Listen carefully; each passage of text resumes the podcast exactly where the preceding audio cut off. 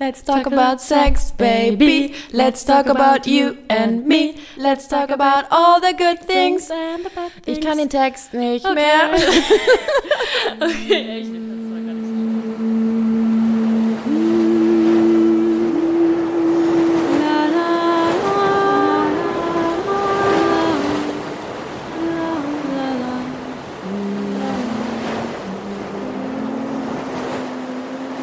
Ja, mal gucken, wie es sich anhört, ne? Ja. Hallo. Hallo. Hallo Anna. Hallo Jolande. Schön, dass du da bist. Danke für die Einladung. Und schön auch, wenn ihr Zuhörerinnen und Zuhörerinnen alle da seid. Wir äh, sind schon zum zweiten Mal diese Woche in der Yogaschala und treffen uns für The Mermaid Project. Und wie ihr heute vielleicht schon gedacht habt, wir haben das Thema gerade schon ein bisschen angeteasert. Es geht heute um Sex. Nur falls jemand dazu nichts hören möchte, das ist vielleicht wichtig, das am Anfang einfach einmal zu sagen. Darauf trinken wir erstmal einen Schluck. Cheers. Wir sind immer noch in Portugal. Und wollen kurz sagen, wir trinken nicht, weil wir uns locker machen müssen. gute, gute Aussage. Jolande Nee, und ich hatten schon sehr gute Gespräche. aber wir trinken äh, Por äh, Portwein. Der ist auch sehr lecker. Ganz passend. Ja, hat meine Mutter ähm, eingesammelt bei ihrer Fahrradtour. Riesige Flasche im Bus. Ich so. Ja, dann los. Riesige Flasche Portwein im Bus. Genau. Und wir sind weiterhin immer noch auf dem Yoga-Retreat, was ich auf der letzten Folge schon erzählt habe. Ein bisschen später als gestern. Gestern war Kaffee- Kaffee-Podcast, heute ist Wein-Podcast. Sehr gut. Lucky me. genau. Und heute ist Anna bei mir. Anna ist meine Zimmernachbarin in diesem Retreat. Und schockverliebt in Jolande. Das beruht auf jeden Fall auf Gegenseitigkeit. Auf jeden Fall äh, Zimmermatch. Auf jeden Äh, Fall. Also bei, bei Zimmertinder. Zimmer-Tinder wären wir im Match auf jeden Fall. Match. Aber dazu kommen wir später. Ja, genau, auf jeden Fall. Ähm, so viel aber zu unserer Beziehung, weil ich das am Anfang immer auch mit meinen Gästen, Gästen kläre, so woher kennen wir uns, weil ich ja einfach immer neue Menschen interviewe. Genau. Ähm, magst du einmal dich mit der Perspektive vorstellen oder vielleicht Infos geben, die wichtig sind für zu wissen? Ich bin Anna, eine Frau, 34 Jahre alt und bin Single derzeit. Und die Perspektive, ich glaube, weil es um Sex geht und weil wir auch irgendwie im Vorhinein mm, oder diese Woche darüber gesprochen haben, ich glaube aus der Perspektive vielleicht einer selbstständigen Frau, die ganz gut verstanden hat, was sie so möchte, was sie will, das Glück hat, dass sie da relativ frei drüber sprechen und denken kann.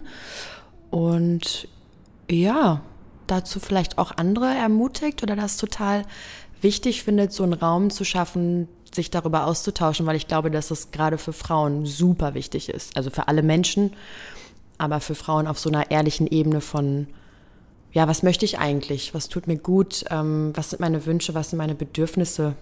Ja. Ja. Das habe ich eben auch witziger bei der Abendpraxis. Ähm, war das auch nochmal, weil ich so richtig krass gemerkt habe, dass es so total empowernd war, darüber zu sprechen. Und mit den Menschen, wo ich da sonst drüber rede, tut mir das auch total gut und ist immer empowernd, auch gerade negative Sachen zu teilen und drüber zu sprechen. Und ich versuche das auch seit längerem, da offene Gespräche drüber zu führen.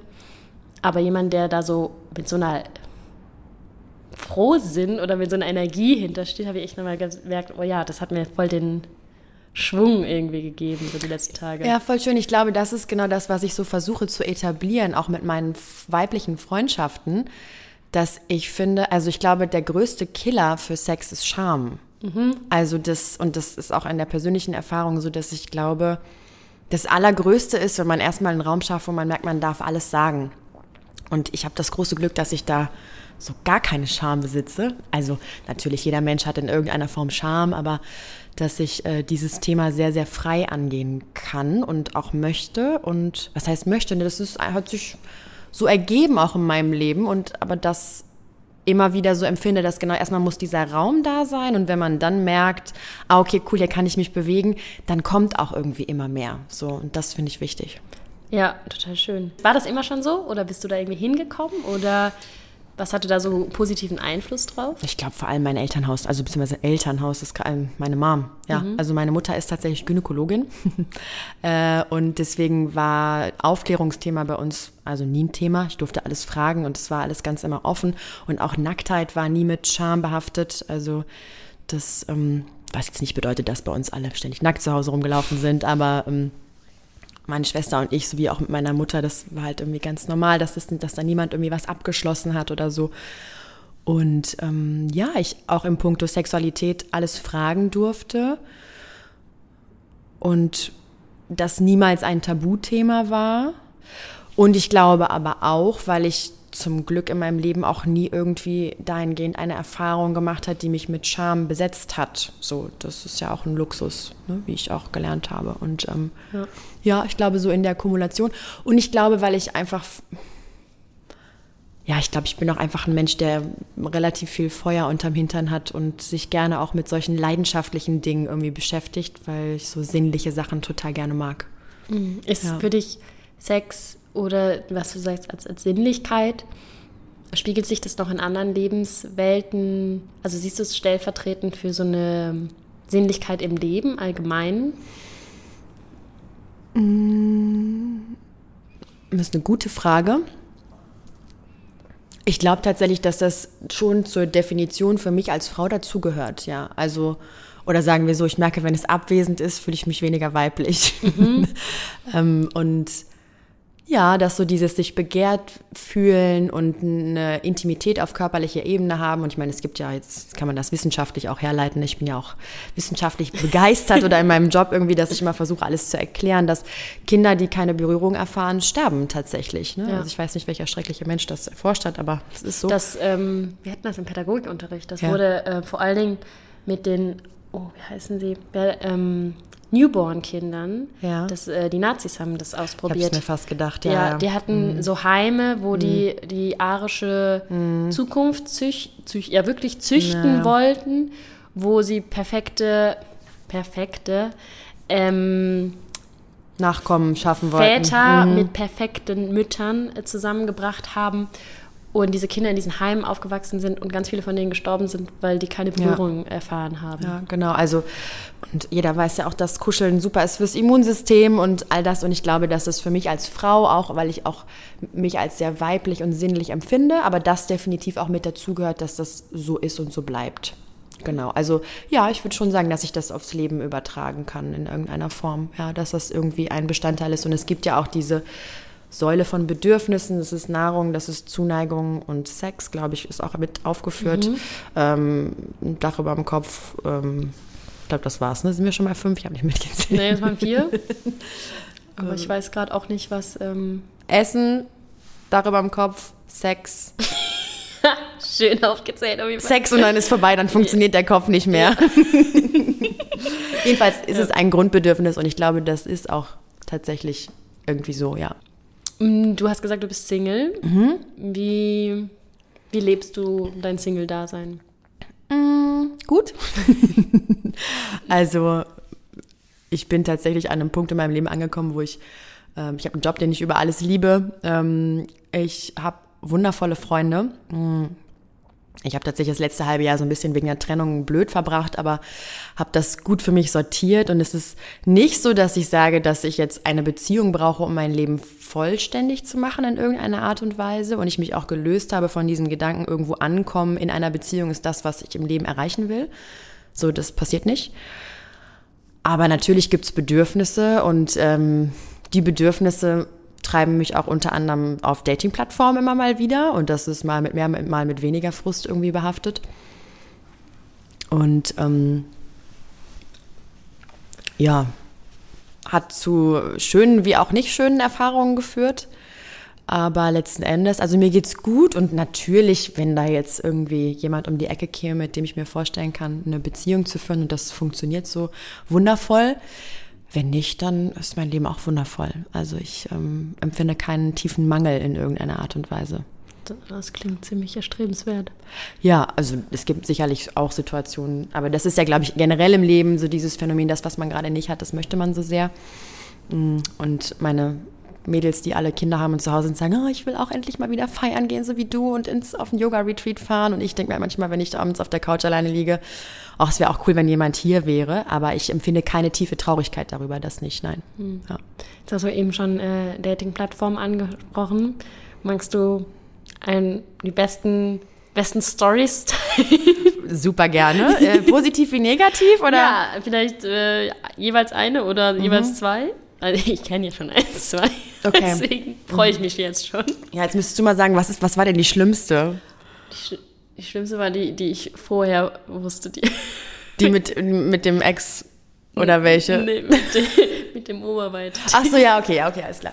Äh, ja, also ähm, ich muss ja sagen, ich ähm, versuche Tinder auch so mit, also ich habe mal eine sehr coole Frau kennengelernt, ähm, witzigerweise auf einem Geburtstag von einer Freundin, die auch hier ist.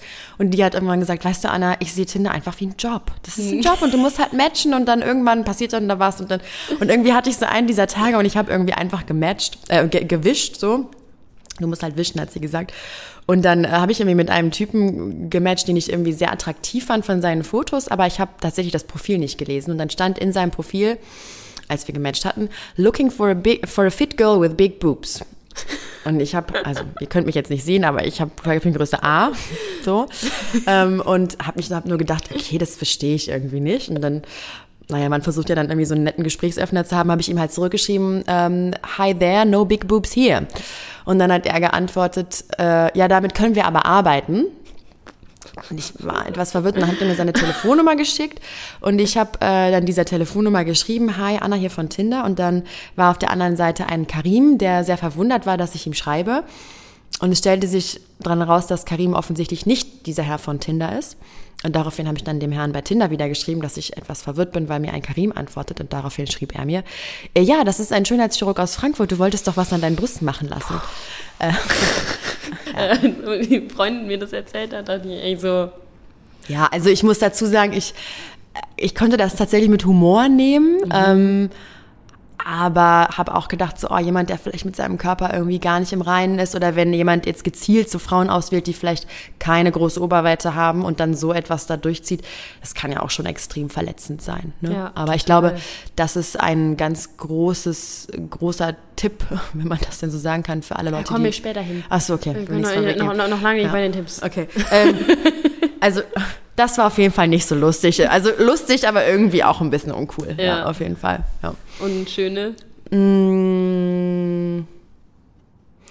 Tatsächlich glaube ich, aus den letzten Monaten äh, das schönste Erlebnis war, dass ich einen ganz netten Menschen äh, da gedatet habe. Mm, Und wir haben uns zum Essen verabredet und haben super unterhalten und haben irgendwie eine Flasche Wein getrunken und äh, es war ein total netter Abend. Aber ich hatte so keinen sexuellen Vibe mit demjenigen und ähm, wir sind richtig gute Freunde geworden, weil das bei ihm halt auch so war und äh, äh, ja, ich liebe ihn über alles. Also der ist wirklich ein ganz toller Mensch und dadurch haben sich dann auch nochmal andere Kontakte ergeben. Also ich habe über ihn nochmal zwei ganz coole Mädels kennengelernt und witzigerweise hatte eine Freundin von mir was mit ihm. Also so hat sich irgendwie dann so, so eine neue Runde aufgetan und das war was total Schönes. Also dafür bin ich Tinder unglaublich dankbar. Ich finde total spannend, wie du deine Energie dabei scheinbar hältst. So, also obwohl diese Geschichten passieren, ob gut oder schlecht, ne, aber so in so einem Dating-Verhalten auf so einer Plattform, hm, genau, wie hältst du da so deine Energie?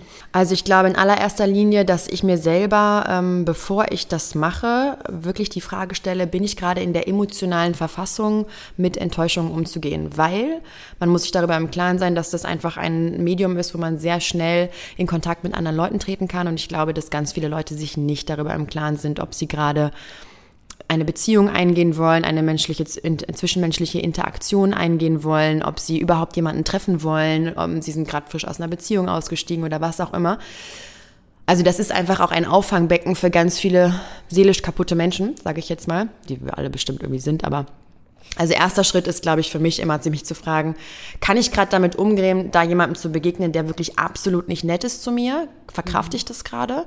Wenn ich das mit Ja beantworte, dann denke ich, bin ich bereit für eine Dating-Plattform. Und dann die Frage, was wünsche ich mir?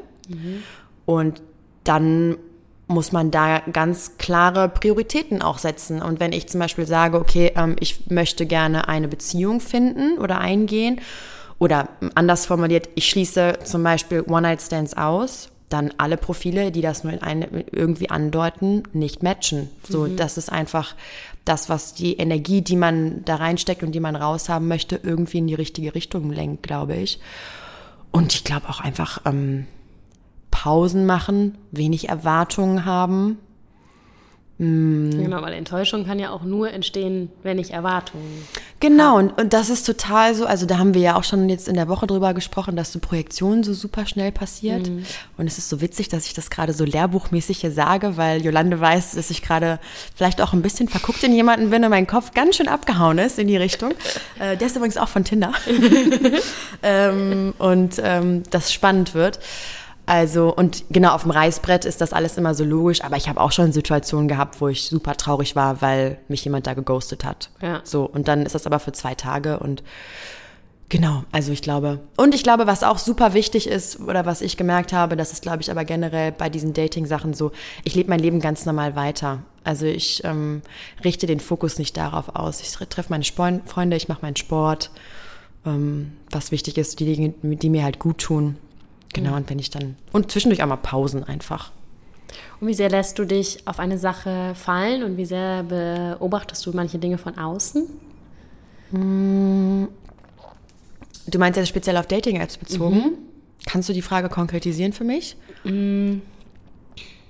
Also vielleicht hast du sie auch davor schon beantwortet mit diesem, dann ist es nach zwei Tagen auch wieder gut. Ne? Aber man kann ja so ein bisschen, finde ich, auch ähm, naja, so ein bisschen in der Hand wie viel Raum gebe ich so einem neuen mhm. Match. Mhm. Also wenn ich jetzt mit jemandem schreibe, wie oft, allein so Sachen wie oft checke ich mein Phone, äh, mein Handy, oh Gott, oh Gott, Englisch, mhm. hallo. Ähm, ne, oder wie viel lasse ich zu, dass meine Geha Gedanken darum kreisen. Das hat natürlich auch wieder viel damit zu tun, wie viele Erwartungen hängen da dran, mit wie vielen Menschen date ich vielleicht gerade auch gleichzeitig. Mhm. Ähm, aber da irgendwie so eine Balance zwischen zu finden, okay, ich lasse mich auch auf Dinge ein, weil ich finde es auch immer total wichtig, Dingen die Möglichkeit für mehr zu geben. Mhm. Also nicht vorher zu sagen, okay, das wird halt eh nichts, dann brauche ich auch gar nicht anfangen. Genau. Ja. So. Aber ein Verhältnis dazu zu finden, okay, ich lasse mich drauf ein, aber gleichzeitig auch einen gesunden Abstand zu, dazu zu haben, so, das ist, it is what it is. So. Mhm. Es ja. ist halt auch erstmal nur Schreiben mhm. und wir sind uns hier noch gar nicht verpflichtet, mhm. außer irgendwie einen respektvollen Schreibumgang, mhm. Aber selbst der ist ja ganz oft nicht gegeben. Das stimmt, also, aber da komme ich zurück zu dem Punkt und das, ich glaube, ich habe das beschlossen, weil ich auch in der Situation mal Dating-Apps genutzt, genutzt, habe, wo ich sehr needy war. Es gibt irgendwie kein schönes deutsches Wort dafür, mhm. so bedürftig ist zu wenig, also da irgendwas Oder kompensieren wollte, genau. Und das ist definitiv immer kein guter Zeitpunkt, weil dann wird, nimmt das so überhand und dann stürzt man sich oder stürze ich mich, ich kann nur von mir ausgehen in solche Dinge. Mhm. Ich bin absolut kein Typ dafür, der mit mehreren Leuten gleichzeitig schreibt. Also wenn, und das, und ich habe mal so eine Diskussion mit jemandem geführt, was ist erlaubt beim ersten Date? Und meine Antwort ist immer alles, was sich gut anfühlt. Mhm. Also ich habe keine Regeln für sowas und ich habe auch schon ein paar witzige und irgendwie verrückte Dinge auch gemacht, ähm, was so Dates anging. Immer mit der Frage, fühle ich mich sicher damit? Ne? So, also es gibt auch ein paar Regeln definitiv. Aber wenn das irgendwie passt und die Interaktion stimmt und mh, ich Spaß daran habe, mich mit den Menschen auszutauschen, dann kann ich mich da auch voll reinstürzen. Also passiert auch. Oder auch, eigentlich versuche ich immer relativ schnell ein reales Treffen auch in die Wege zu leiten. Weil ich glaube, dass so Mimik und Gestik einfach super wichtig sind. Mit der Frage, finde ich jemanden attraktiv oder nicht. Aber dafür habe ich keine Regel. Ich glaube, deine Frage zielt so ein bisschen ab in die Richtung, wie bewahre ich mich davor, dass das mich so einnimmt und ich so. Ähm Na, und ich glaube, es ist schon auch ja so ein bisschen so eine Entscheidung und hängt vielleicht auch davon ab, in welcher Lebensphase man gerade ist. Manchmal hat man ja auch einfach Bock, sich zu verlieren. Ne? Und irgendwie sich voll fallen zu lassen. Und dann mhm.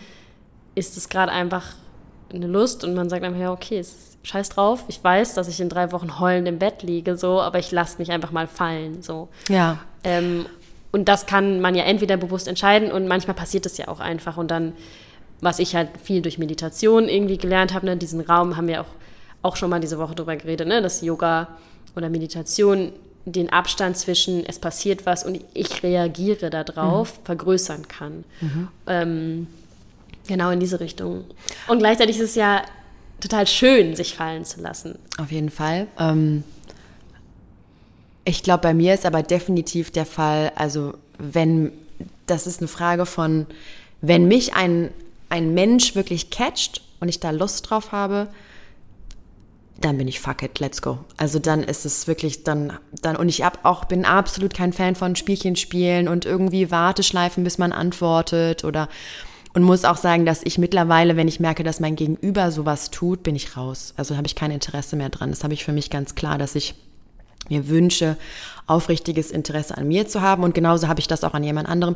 Und so wie du zum Beispiel vorhin gesagt hast, respektvollen Umgang miteinander. Ich habe mir zum Beispiel angewöhnt, auch bei Tinder, ähm, wenn ich mit jemandem geschrieben habe und dann ich aber ein anderes Match beispielsweise getroffen habe und da wird irgendwie was drauf. Also das klingt jetzt so, als ob das bei mir so super inflationär passiert. Das ist definitiv nicht so, da kommen wir vielleicht später noch zu.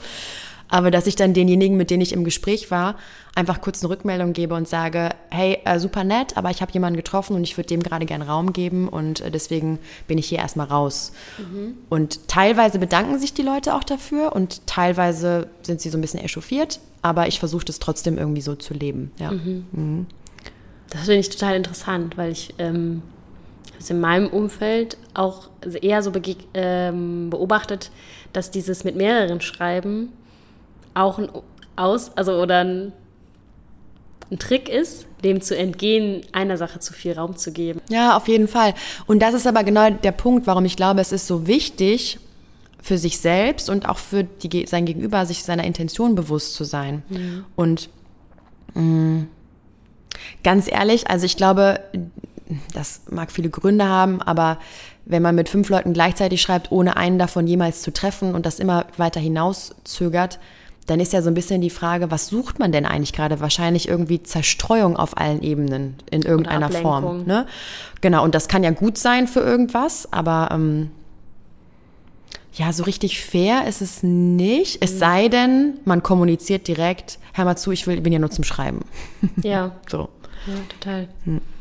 Und ähm, so zu deiner Sexualität, wie hast du die so Wann ist die so in dein Leben getreten quasi? Wann hast du sie so entdeckt oder wie? Also das ist ja eigentlich so, glaube ich, dann mit dem ersten Mal Sex eigentlich die, das, also was heißt ja, man hat sich vorher schon damit beschäftigt, ne? Mm, hoffentlich. Ja, genau, hoffentlich. Also erstes Mal hatte ich mit 15, mein Freund war sehr viel älter, der war 20.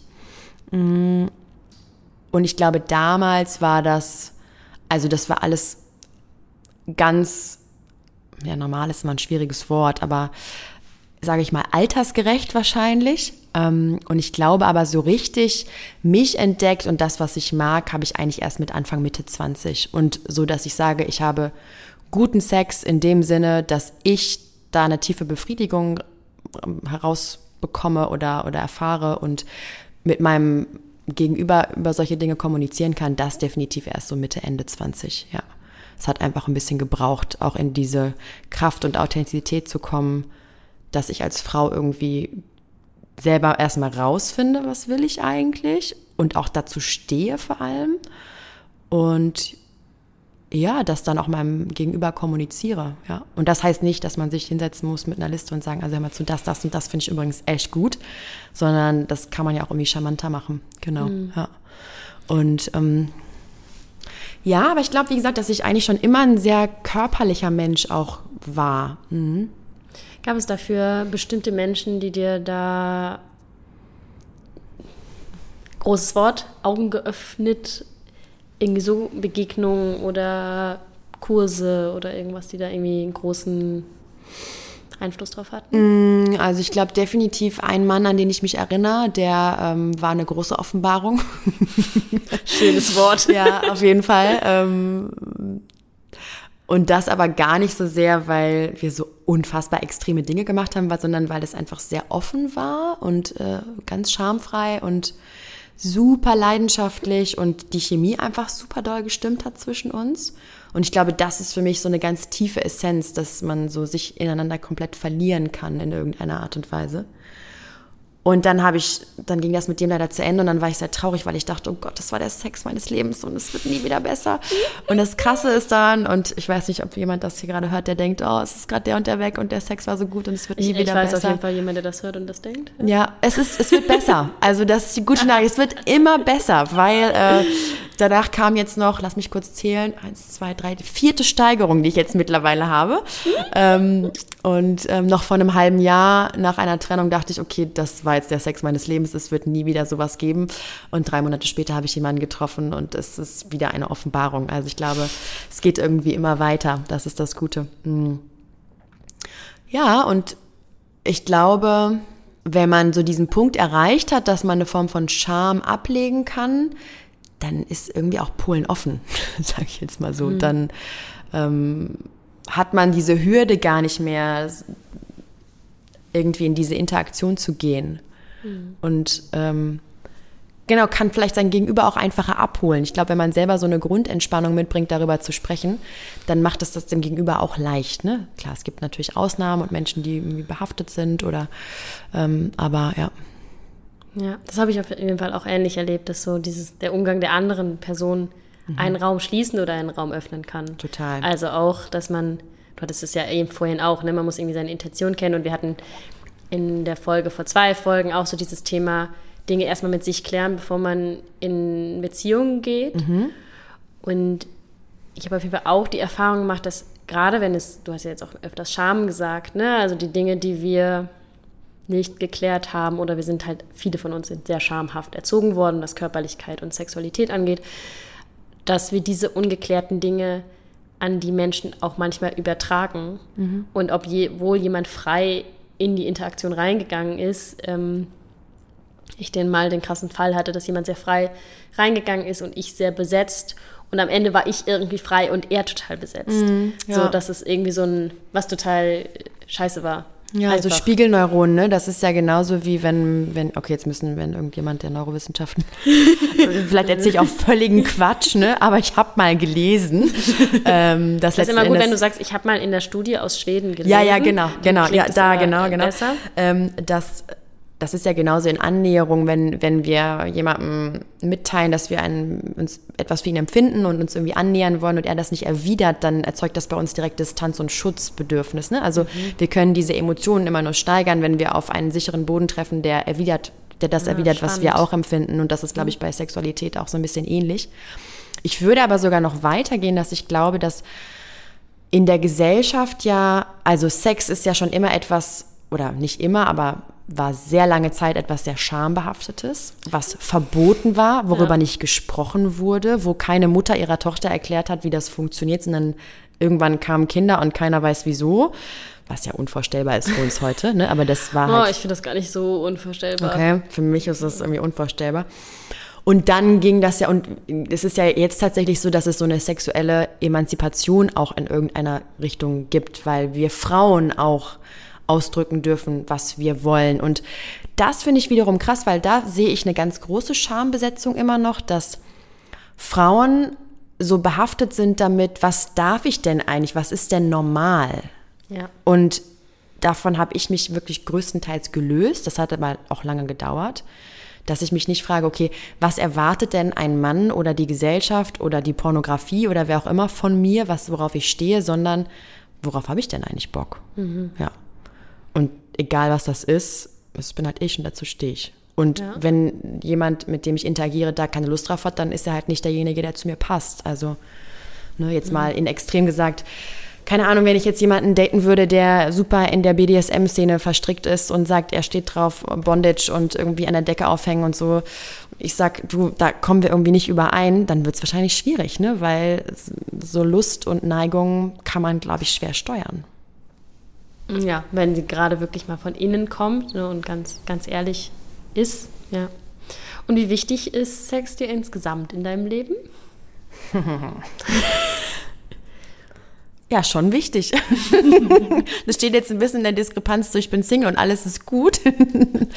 ähm, aber oh, ich habe ja auch schon. In, muss nicht in der Diskrepanz stehen. Ja, stimmt, genau. Wobei, ja, also hatten wir ja auch schon drüber gesprochen, dass so Casual Sex, also wirklich nur so Sex treffen, das ist irgendwie auch nicht das kann schön sein, aber das gibt mir keine wirklich tiefe Befriedigung in irgendeiner Form. Also ich finde so dieses, man teilt irgendwie Körper und Bett und dann verlässt man die Leben voneinander und sieht sich, also irgendwie passt das irgendwie nicht, weiß ich nicht.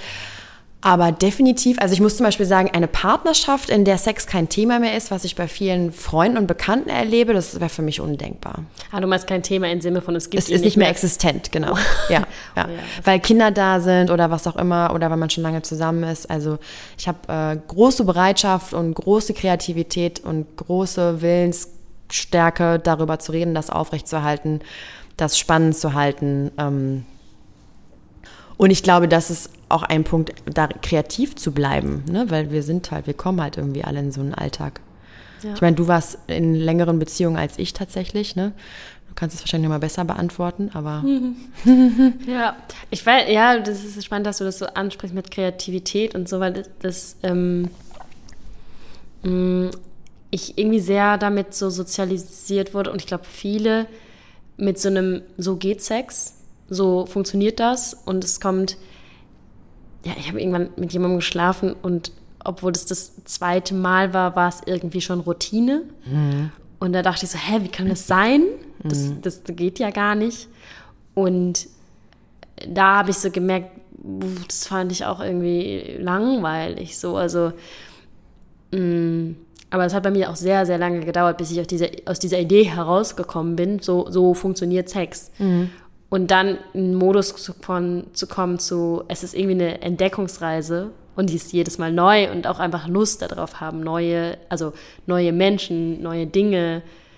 Und es hört sich ja immer direkt so irgendwie fancy an, darum geht es ja gar nicht. Ne? Es kann ja auch, ähm, ja, einfach, dass es halt nichts Selbstverständliches ist und nicht klar ist, Sex ist immer Penetration allein. Allein das. Ne? Überhaupt nicht, gar so. nicht. Aber für viele Menschen Fall. ist es ja noch, also wenn es um ja. heterosexuellen Sex geht, ist es ja auch immer noch sehr schnell ja, aber das ist, das ist ja wieder das, da kommen wir wieder zurück zu, was ist normal und wie sind wir sozialisiert und was wird in Pornografie abgelichtet und da lernen wir nun mal alle draus, weil wir sind alle mit Internet groß geworden und also Hand aufs Herz, natürlich findet man das spannend, wenn man irgendwie in das Alter kommt, wo es spannend wird und zieht sich das rein, das ist mhm. einfach so. Und ich glaube, das ist halt super wichtig, auch sowohl Jungs als auch Mädels zu erklären, dass das, was da abgelichtet ist, halt nicht das ist, was in Realität stattfindet. Ja. Und mh, mm, ja, ich glaube, es hat auch so eine tiefe Wertschätzung, wenn man. Also für mich persönlich ist es so, dass Sex bedeutet, vor allem auch meinem Gegenüber Freude zu bereiten. Mhm. Also das ist, also ich bin auch ein sehr gebender Mensch, das weiß ich, ne? Aber dass ich es unfassbar gut finde und mich auch total anmacht zu sehen, wenn ich meinem Partner Spaß bereiten kann. Und deswegen, das ist so ein, so ein Turn-on in meinem Kopf, dass ich halt denke, okay, ich kenne den jetzt einigermaßen und wüsste wahrscheinlich genau, okay, wenn ich das und das mache, dann rastet der aus. Mhm. So, und das finde ich halt ist super spannend. Das hat ja auch so einen spielerischen Moment Total. da, ne? Und das denke ich auch immer wieder diesen kreativen, spielerischen Moment und das ein bisschen zu der Frage, die ich relativ am Anfang gestellt habe, ne, inwieweit das vielleicht auch exemplarisch für andere Dinge im Leben steht, dieser Moment von spielerisch und Neugierde und so, der ist ja der kann sich ja überall drin äußern. Auf ne? jeden der Fall. kann sich im Sport äußern, der kann sich in meinem mhm. Job äußern, der kann sich halt auch allein in der Yoga-Praxis, ne, mache ich immer das Gleiche, genau mhm. so, oder breche ich auch da aus, werde ich kreativ, mache ja, ich irgendwas total. anderes. Und also, um mal ein persönliches Beispiel zu geben, wo ich so einen kleinen Durchbruch hatte, ich habe irgendwie ähm, irgendwie mal diese Fantasie gehabt, ich glaube, die kommt aus so Zeiten, es gab doch irgendwie bei Vox, glaube ich mal, diese Electric Blue Soft Porno, was auch immer. Ein paar Leute werden mit Sicherheit Na, wissen. nachts oder was? Ja, ja, genau, wo so Frauen in leicht bekleideten Sachen oder halbnackt halt abgelichtet wurden. Da gab es keinen Sex, aber das war, glaube ich, so mein erster Kontakt mit Pornografie, nackten Frauen, wie man es nennen will. Und die hatten halt alle mal so kurze Bob-Frisuren irgendwie. Hm. Genau.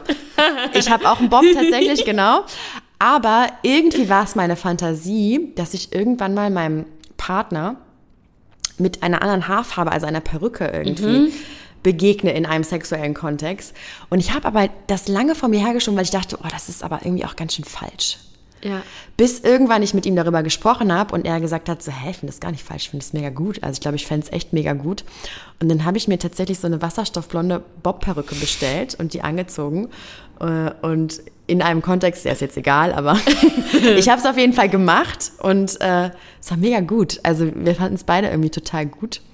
Geil. Und das so als, ich glaube, jeder hat, wenn er es zulässt, in der Form irgendwie kreative Gedanken, aber die werden ganz schnell auch weggewischt von, oh Gott, nee, das ist falsch und das macht man nicht oder das ist irgendwie, ja. das geht zu weit oder um Gottes Willen und ähm, ja, ich glaube, es lohnt sich irgendwie da mal hinzuschauen und nicht jede Idee, die man formuliert oder denkt, muss ausgelebt werden.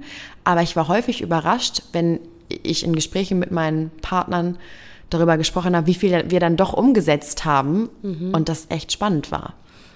Ein, das bringt mich ein bisschen zu dem Wort Verführung. Mhm. Auch, was ich total spannend fand, da ging es auch letztens in meinem habe ich auch letztens kurz in einer Folge erzählt, dass ich im Moment diesen Jahreskurs bei Liebelei mache.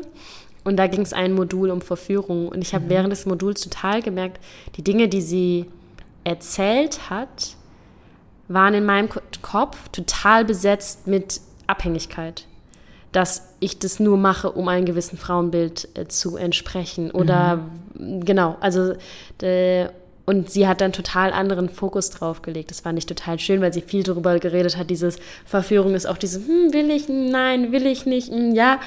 Und ich mich dann manchmal ertappe bei diesem Narrativ, ah, ich muss genau wissen, was ich will und das muss ich so kommunizieren und tak, tak, tak, tak, tak. Ne, und da gar kein Raum für diese, weil sie meinte halt, Verführung spielt schon sehr viel mit Unwiss, also so un, ne? Total, aber ich finde auch da zum Beispiel ist das englische Wort wieder schöner, weil es ja to tease ist. Mhm. Und ich meine, Verführung kann ja auch zum Beispiel andersrum sein. Die Situation habe ich zum Beispiel häufig, dass wenn ich einen Partner habe und ich einfach sehr doll auf den stehe, dass der mich eigentlich eher zappeln lässt. Ne? Also dass mhm. andersherum ist, dass ich gar nicht diejenige bin, sondern ich wahrscheinlich eher ein bisschen ungeduldig bin und ich es halt super fand, wenn mein Partner mich aber hat ein bisschen warten lassen. Also irgendwie fand ich es auch scheiße und habe ihn fast irgendwann gehasst, aber das ist ja auch so ein, so ein Moment von Teasen und Verführen mhm. und das mhm. ist ein Spiel, genau. Und da ist es dann wiederum wichtig, ne, was du ganz am Anfang gesagt hast, es darf nicht zu viel auf dem Spiel stehen. Ja. Ne? So kann ich in diesem spielerischen Moment halt das darf nicht zu schwer werden nee. irgendwie, mhm. weil dann hängt zu viel dran. Auf jeden Fall. Man muss sich dafür in gewisser Hinsicht kennen. Ne? Das kommt aber mit der Zeit. Aber ich finde das, also ich muss zum Beispiel sagen, das ist interessant, dass du sagst, dass du mit Verführung so ein bisschen dieses Frauenbild mhm. detached siehst oder vielleicht sogar Brisanz in irgendeiner Weise. Weil für mich hat das so was ganz tief weibliches irgendwie. Mhm. Also so begehrt werden, zu merken, okay, der, der ist gerade so verrückt irgendwie nach mir, der kann gar nicht bei sich halten. Mhm. Und dann vielleicht von meiner Seite da so ein bisschen den Riegel vorzuschieben oder mich zu zieren oder wie auch immer du es nennen willst. Ne? Aber ja. für mich ist, hat das auch so eine ganz tiefe Komponente von Weiblichkeit, mich wirklich fallen zu lassen und zu ergeben, vielleicht in irgendeinem Kontext auch. Ja. Mhm. ja. Aber klar, dafür brauchst du eine gewisse Form von Sicherheit und Vertrauen, ja.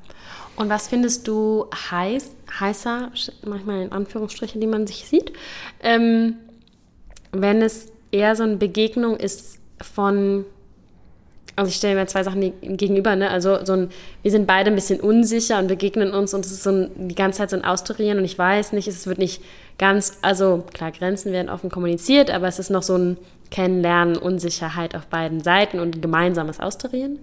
Oder eine Begegnung zwischen zwei Menschen, die sehr klar sagen von Anfang an, so, tschak, tschak, tschak, ich finde dich heiß, bla, bla, bla, ich will das und das und das. Das sind für mich irgendwie so zwei sehr unterschiedliche Modi, wie man den mhm.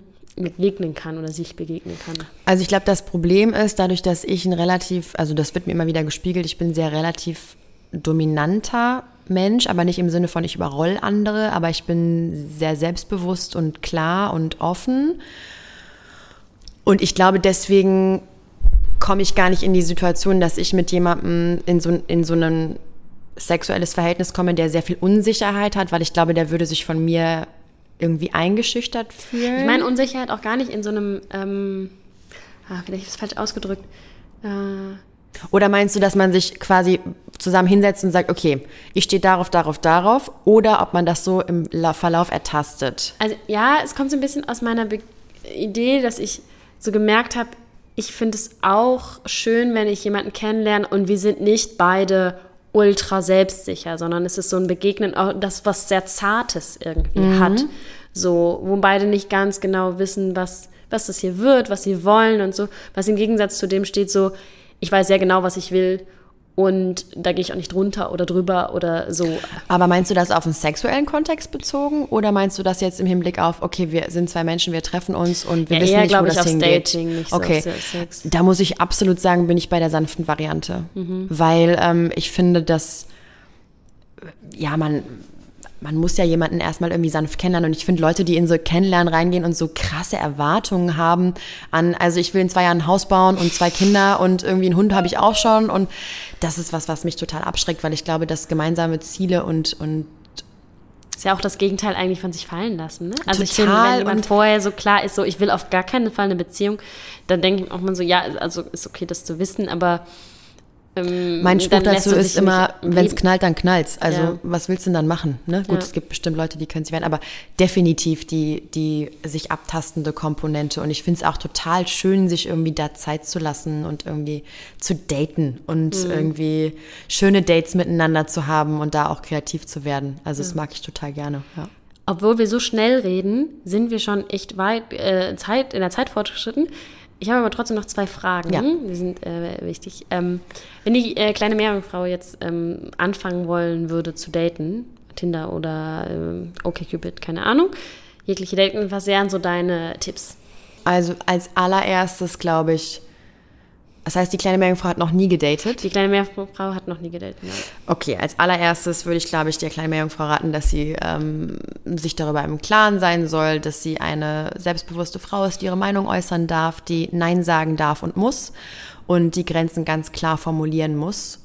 Und ich sage besonders muss, weil wir Frauen generell einfach soziokulturell mit diesem Will to Please ausgestattet sind und ich so viele tolle Mädels, denen ich begegnet bin, die schon alle darüber berichtet haben, was sie irgendwie alles mitgemacht haben, nur weil sie keine Enttäuschung auf der anderen Seite irgendwie provozieren wollten. Und ich glaube, dafür würde ich ihr mitgeben, dass eine ganz klare Sprache wichtig ist. Das möchte ich, das möchte ich nicht. So. Und ähm, dass ja, vielleicht würde ich sie auch ein bisschen impfen, dass äh, manche ähm, Menschen, ich mache das jetzt mal geschlechtsunspezifisch, mh, bestimmte Dinge instrumentalisieren, um ein gewisses Ziel zu erreichen. Und ich glaube, sie ganz gut auf ihren Bauch hören sollte, wer da welches Ziel hat. Und ich glaube, ich würde ihr aber auch raten, mich einfach nicht zu sehr zu verkopfen, weil ich glaube, wenn man das tut, dann wird dieses Daten super anstrengend. Also es irgendwie auch zu genießen und ähm, ja, das als Erfahrung zu sehen, die mit Sicherheit auch in gewissen Punkten einfach schmerzhaft sein wird. Das ist ganz normal. Du hast vorgestern, als wir darüber gesprochen hatten, noch so einen geilen Satz gesagt. Irgendwas mit nicht unter Anspruch. Was habe ich denn für einen geilen Satz gesagt? Du hast auf jeden Fall irgendwie so, wo ich dachte, jo, das, irgendwas mit Anspruch darf man nicht runterschrauben, aber das, irgendwas, falls du dich noch erinnerst. Hier gerade nicht. Schade. Anspruch darf man nicht runter. Also, mh. Ach so, drunter mache ich es nicht. Meinst Ja. du das? Ja, ja. ich glaube irgendwie sowas, aber da war noch ja. was anderes. Aber Ja, ich, also anspruchsvoll bleiben ja Also das, ich glaub- irgendwas anspruchsvoll bleiben und, bla bla bla bla. und erwartungslos sein, genau. Ja, ja. ja, ja, genau. Ja, ich glaube, also die kleine Meerjungfrau, der würde ich, also Jolande würde ich den Spruch vielleicht mitgeben, weil die ist schon lebenserfahren, hat schon gedatet. so. Aber ich glaube, am Anfang, ähm, wenn man davor steht, kann man das vielleicht noch nicht so, weil ich glaube, sie weiß noch gar nicht, was ihr Anspruch ist. So. Ähm, aber definitiv für alle da draußen, die irgendwie wissen, was sie wollen, bleibt dabei. Das ist ganz klar der Tipp, weil ähm, ich meine, ein Lebenspartner ist ja jemand, mit dem man irgendwie sehr viel Zeit verbringt und irgendwie hoffentlich lang. Und deswegen, ja, einfach dabei bleiben. Das ist wie, vielleicht ein banales Beispiel mit der Wohnungssuche. ja. Wenn du weißt, du willst einen Garten, dann suche eine Wohnung mit einem Garten, sonst wirst du nicht glücklich. So, das ist, ähm, ja. Ich habe es auch einfach in letzter Zeit immer wieder auch gedacht, es hört sich so plakativ oder klischeehaft an, aber wenn ich, ich nicht ich bin, kann mich auch niemand mögen, wie Mhm. ich bin. So, das ähm, versuche ich mir auch im Moment immer so ein bisschen als Mantra zu sagen. Total, ja. Ähm, Und das ist vielleicht wiederum dann der Punkt, wann ist der richtige Zeitpunkt, sich auf einer Dating-Plattform anzumelden. Ne? Vielleicht. Und ich verurteile das auch gar nicht. Also es gibt auch Momente, wo man einfach so zerstreut ist und irgendwie denkt, oh, es ist gerade alles scheiße und ich brauche ein bisschen Dopamin um die, mit diesen blöden Likes und was auch immer. Ist auch okay, aber ich glaube, wie gesagt, respektvoll und vor allem, wenn man sich fragt, okay, was möchte ich denn da eigentlich begegnen? Dann kommt man vielleicht schneller dahin, dass man denkt, ah ja, es wäre jetzt nicht cool, jemandem zu begegnen, der gerade in meiner Situation ist. Das wäre Ja, irgendwie gar nicht so gut. Ja. okay, letzte Frage.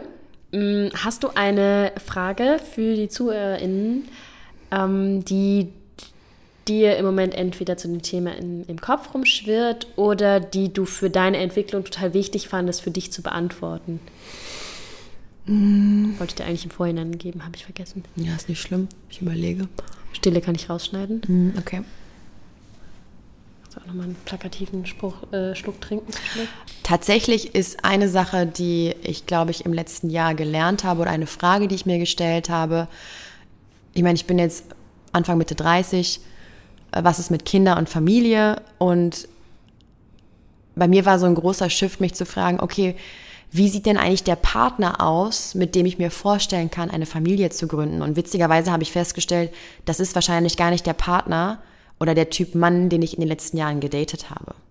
So, sondern mh, vielmehr jemand, der verlässlich ist, treu ist, der gleiche Werte hat wie ich, der in puncto Kindererziehung mit mir übereinstimmt. Uh, das ist ein krasses Thema. Auf jeden Fall, da äh, in einer Beziehung haben wir uns irgendwie über Kindererziehung erzählt und nach diesem Gespräch wusste ich eigentlich so, ich kann eigentlich mich von dieser Person trennen, weil darin äußert sich so viel. Ja.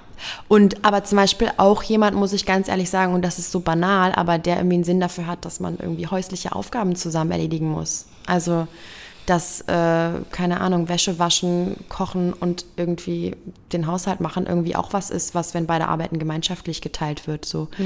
Und das ist irgendwie krass, weil man auf einmal so einen anderen Shift hinbekommt zu Werten und was einem wichtig ist. Und ich glaube, das klingt jetzt so super theoretisch, weil wir alle natürlich denken, ah, wir finden unseren Traumpartner irgendwo an der Ecke. Aber ich glaube schon, dass es sinnvoll ist, sich auch darüber Gedanken zu machen, so weil so dieser Spruch, wenn man, oder Einstein hat doch gesagt, ein Idiot ist, wer das gleiche versucht und ein unterschiedliches Ergebnis erwartet. Also wenn ich irgendwie irgendwo ankommen will, dann muss ich auch weise Entscheidungen dafür treffen. Zum Beispiel auch eine Sache, die ich für mich entschieden habe, ich date nur noch in Köln. Jolande lacht sich jetzt ins Fäustchen, weil, weil, der Tinder, weil mein aktuelles Date absolut nicht in Köln ist. Far, das ist away. nicht gut, es ist nicht gut. Eigentlich date ich nur in Köln. Aber das Krasse, das, was du sagst, ist ähm, Steffi, unsere Lehrerin, mit der wir ja auch hier sind und die in der vorherigen Folge ja auch war, die sagt auch immer, ja, if you give the right, uh, the same input, you get the same output. Ja. So, solange du immer das Gleiche machst, kriegst du auch immer das Gleiche raus. Genau, also sich einfach auch hinterfragen, okay, wo will ich denn hinkommen und was muss ich da verändern? So, ja. Oh ja.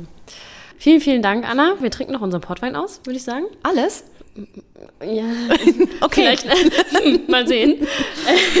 Und entlassen euch in Tag, Nacht, Abend, Mittagsstunde, wie ihr, ihr möchtet. Und wünschen euch den tollsten Sex eures Lebens. Gute äh, Endworte. Bis das nächste Mal. Tschüss.